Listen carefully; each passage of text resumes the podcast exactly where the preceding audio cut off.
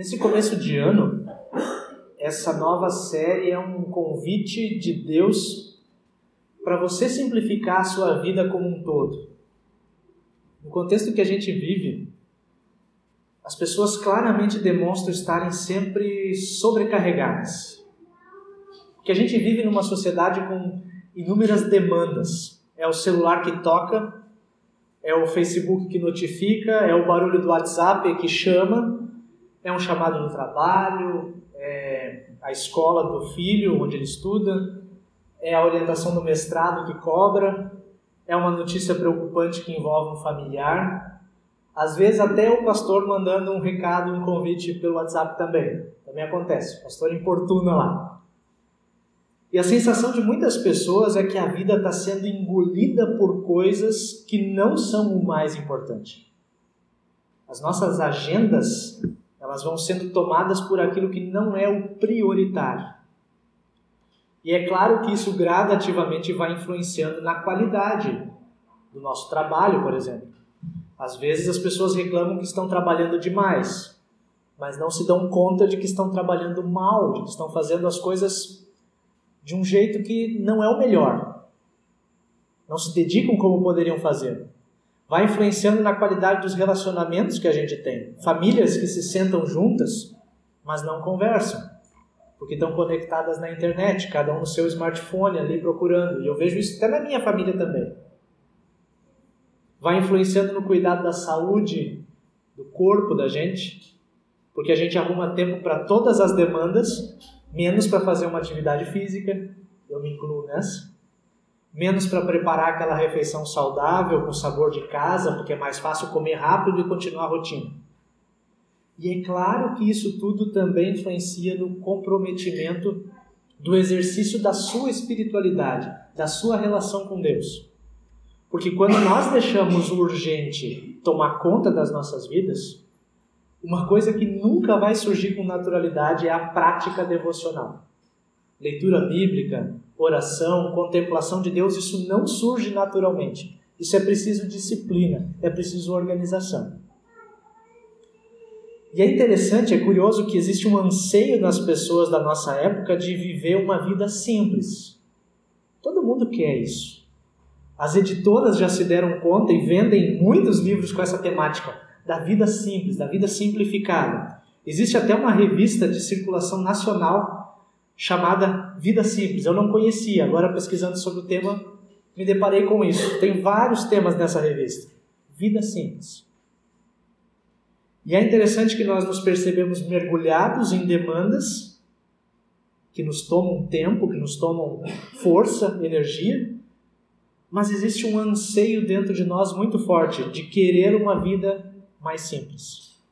Nós temos desejos, mas acabamos agindo ou até construindo as nossas vidas numa direção que jamais vai nos levar aonde a gente quer chegar.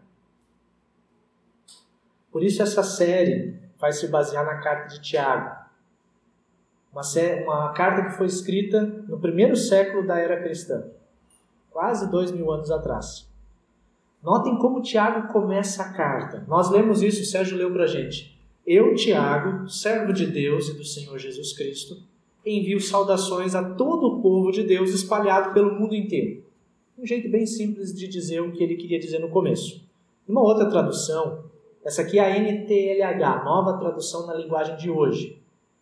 Eu dei uma olhada na nova versão internacional, que chama de NVI, que é o texto um pouquinho mais próximo da, da, da ordem do grego, que é o original da Bíblia. Tiago, servo de Deus e do Senhor Jesus Cristo, as doze tribos dispersas entre as nações saudações. A maioria dos comentaristas e estudiosos da Bíblia eles acreditam que esse Tiago que escreve a carta é o irmão de sangue de Jesus. Irmão de sangue, filho de Maria e José.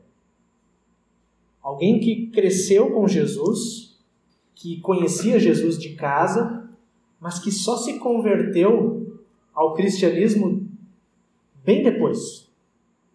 Não foi durante o ministério de Jesus, foi só depois da crucificação, depois da ressurreição, é que Jesus apareceu ressuscitado a ele e a mais pessoas, e aí ele acabou se rendendo a Jesus como seu Salvador. Mas pare e pensa, Se você fosse o irmão de sangue de Jesus, como é que você iria se apresentar se fosse escrever uma carta? Eu acho que eu já chegaria dando aquele carteiraço, né? Ó, sou Tiago, irmão de Jesus. Eu e ele, nós crescemos juntos, nós brincamos juntos, nós morávamos na mesma casa, a gente chamava Maria de mamãe, nós dois. Ou seja, Tiago poderia querer se orgulhar, chamar para si alguma autoridade no fato dele, dele ser irmão de Jesus. Mas Tiago, já de cara, ele se mostra uma pessoa simples e prática. O que, que eu sou? Servo. Servo de Deus e do Senhor Jesus. Nada mais. O que, que eu tenho? Algum título acadêmico? Sou mestre? Sou doutor? O que, que eu faço? Ah, sou médico, sou empresário, sou advogado, sou juiz. Mas o que, que eu sou de fato? Ah, isso aí é bem menos. Eu sou servo de Deus e do Senhor Jesus Cristo. Simples assim. Mas tem um outro fato, um outro fator que impulsiona Tiago a escrever de um jeito simples, de um jeito prático, de um jeito conciso. Além de Tiago ser um cara de personalidade simples, ele escreve para cristãos que estão espalhados, estão dispersos pelo mundo conhecido da época. Por causa da perseguição. Eles não estão dispersos porque eles quiseram, mas porque eles foram perseguidos. Uma perseguição que começou em Jerusalém depois da morte de Estevão. Muitos cristãos tiveram que deixar os seus negócios, deixar suas casas, deixar sua vida para trás e estavam dispersos, espalhados pelo Império Romano. A gente poderia dizer tranquilamente que essa é uma carta escrita para cristãos refugiados. Olha como é um tema bem atual, bem da nossa época. São cristãos que chegam a um lugar desconhecido e precisam recomeçar. Pessoas que enfrentaram muitas adversidades, muitas crises, muitas provações. Por isso, o primeiro tema abordado por Tiago nessa carta é simplifica. Simplifica as tuas crises. Tiago vai nos oferecer como se fosse uma moldura através da qual a gente pode enxergar as nossas provações, as nossas adversidades, as nossas crises. Tiago, inspirado por Deus, ele nos convida a olhar numa outra perspectiva os momentos de adversidades que nós temos. E nessa moldura, algumas coisas a gente pode destacar. Primeira delas, um caminho. A crise não é o destino final. Tiago vai nos dizer isso. Mas ela é um caminho. É algo transitório, é algo passageiro. Ele diz no versículo 2: Meus irmãos, Sintam-se felizes, considerem-se felizes quando passarem por todo tipo de aflições. Passarem pelas aflições. Discípulos de Jesus passam por crises, mas a crise não é um endereço final, não é definitivo, é um caminho. Essas aflições, elas são circunstâncias externas que provam, que vão lapidando as nossas motivações lá do íntimo. Essas crises são coisas que vêm na nossa vida ao longo da nossa existência de diversas formas diferentes. Pode ser uma doença, é uma crise. Pode ser uma crise financeira, pode ser uma perda. Talvez um problema na família, um problema conjugal, uma crise na relação com o filho. Pode ser uma difamação que alguém começa a fazer contra você injustamente. Um funcionário que põe o patrão na justiça.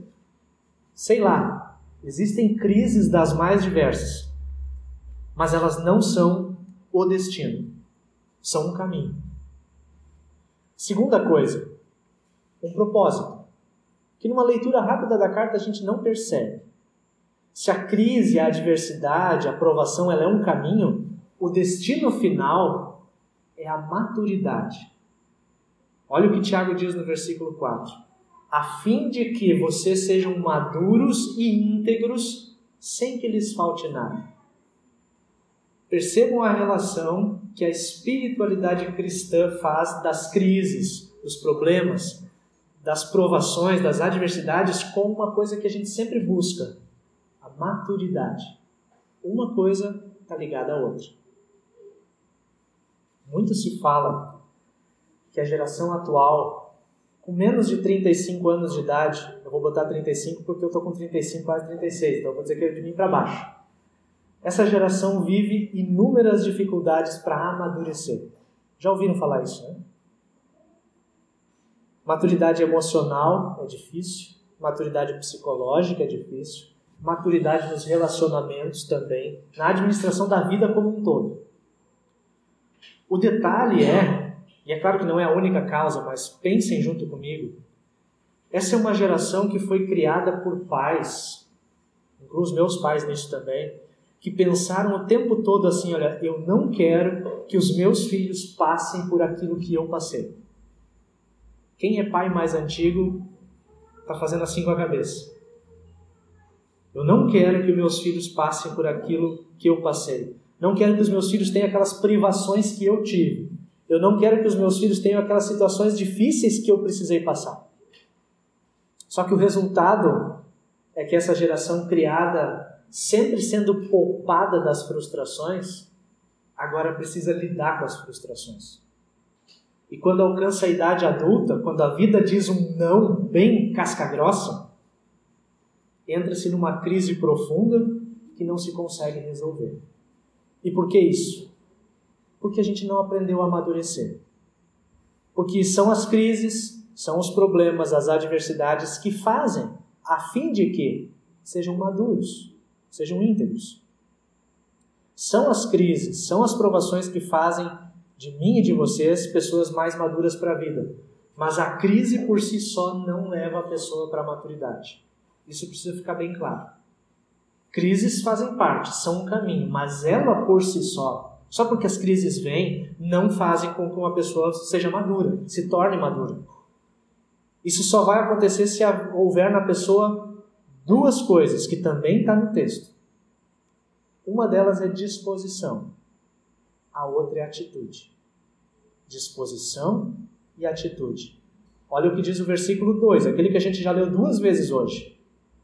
Meus irmãos, considerem-se felizes quando passarem por todo tipo de aflições. Essa palavrinha, considerem-se, ou sintam-se, dependendo de como a gente lê na Bíblia. Mas essa palavra lá na língua bíblica, ela traz a ideia de uma disposição interior de assumir o controle. De assumir o controle não só da situação, mas da mente e do coração. Isso não é uma coisa fácil, mas segundo a palavra de Deus é possível. Uma disposição de querer assumir o controle. Não se trata de ficar feliz com o problema em si. Quando o Tiago diz considerem-se felizes, não é porque chegou o problema e diz, olha que legal, que problema bom na minha vida. Não é isso que ele está dizendo. É olhar para a crise com a certeza de que há algo muito maior e melhor depois dela. É fazer a opção pelo contentamento. O contentar-se com aquilo que Deus colocou na sua vida. É saber que mesmo que eu não compreenda, no fim das contas, Deus está no controle. Ele não nos deixa sozinhos. É buscar a alegria que vem da certeza da vida eterna que a gente tem por Jesus. Não importando as circunstâncias, como a gente cantou agora. Não importa as circunstâncias. Mas eu vou te louvar. Eu vou te adorar. Tu vai ser o meu Deus. Porque a vida eterna é aquele presente mais especial de todos que Deus deu pra gente. Eu disse que duas coisas são essenciais no caminho para chegar à maturidade. Uma é a disposição, a outra é a atitude. Uma atitude que Tiago mostra em vários versículos nesse começo de carta. Em pelo menos três eu anotei. Versículo 3. Pois vocês sabem que quando a sua fé vence essas provações, ela produz perseverança. Uma atitude de perseverar. Versículo 4. Que essa perseverança seja perfeita, e no último versículo do trecho, feliz é aquele que nas aflições persevera ou continua fiel. Bem-aventurado é aquele que durante, mesmo passando por aflições, continua fiel. Perseverar, ficar firme, continuar fiel, é uma expressão que aparece diversas vezes na Bíblia. E o mesmo texto de Tiago aponta para dois aliados da perseverança a sabedoria de Deus e a consciência de que a vida é breve. São aliados da perseverança. A sabedoria de Deus e a consciência de que a vida é breve. Deus nos disse através de Tiago que ele dá sabedoria a todos que pedem. Não foi isso que nós lemos? Deus dá. Você quer ter sabedoria, quer ter a sabedoria de Deus? Vai para a Bíblia. Busca na Bíblia. A Bíblia é a voz de Deus, é a palavra de Deus. Ali está a sabedoria de Deus. Está aberta para nós. O problema é que muitas vezes a gente não quer saber da sabedoria de Deus. A gente quer saber da nossa sabedoria. E a palavra de Deus está nos dizendo isso, isso e aquilo. A gente quer fazer aquilo, isso e outro. Mas Deus está dizendo: olha, a minha voz está aqui. A sabedoria está aberta diante de vocês. Deus quer compartilhar essa sabedoria com a gente. Para que a gente persevere. Um outro aliado da perseverança é a consciência de que a vida passa. Nos ajuda muito a perseverar, a continuar fiel quando a gente tem essa consciência de que a nossa vida é um sopro. Tiago lembra, no meio desse trecho, tanto a ricos como a pobres, o mais importante não é o que você tem. Tanto se for muito, se for pouco. Porque o que você tem não é o que você é. O que você tem não é o que você é. Parece óbvio, mas é tão importante a gente lembrar isso no nosso tempo. O que, que você é? Tiago disse no começo da carta. Você é servo de Deus e do Senhor Jesus. Simples. Se você é servo de Deus e do Senhor Jesus, você não tem nada. Não é? O que, que um servo tem? Nada. É tudo do Senhor. É tudo do patrão. Tudo que está nas suas mãos hoje, que você acha que é meu, é dele, é de Deus. Ele só deixou com você. Mas sendo dele, ele tem o direito de tirar ou de dar quando ele bem entender. Nós continuamos sendo servos de Deus e do Senhor Jesus Cristo. Ou seja, não dá para se apegar a posições, se apegar a títulos, a bens materiais, porque a vida passa. Deus está dizendo isso para nós na Sua palavra. A vida é breve. É como se Tiago estivesse dizendo assim para a gente hoje: Meus irmãos, simplifique, simplifiquem as crises. Em vez de reclamar, considere a crise, a aprovação, a adversidade como um caminho que Deus usa para levar você à maturidade. De qualquer forma, você vai passar por crises, vai passar por provações, querendo ou não. Mas se nessas crises e provações você tiver uma disposição, não se deixar amargurar, procurar controlar a situação, mente e coração, e uma atitude, só uma, perseverar, continuar fiel, você vai passar pelas crises.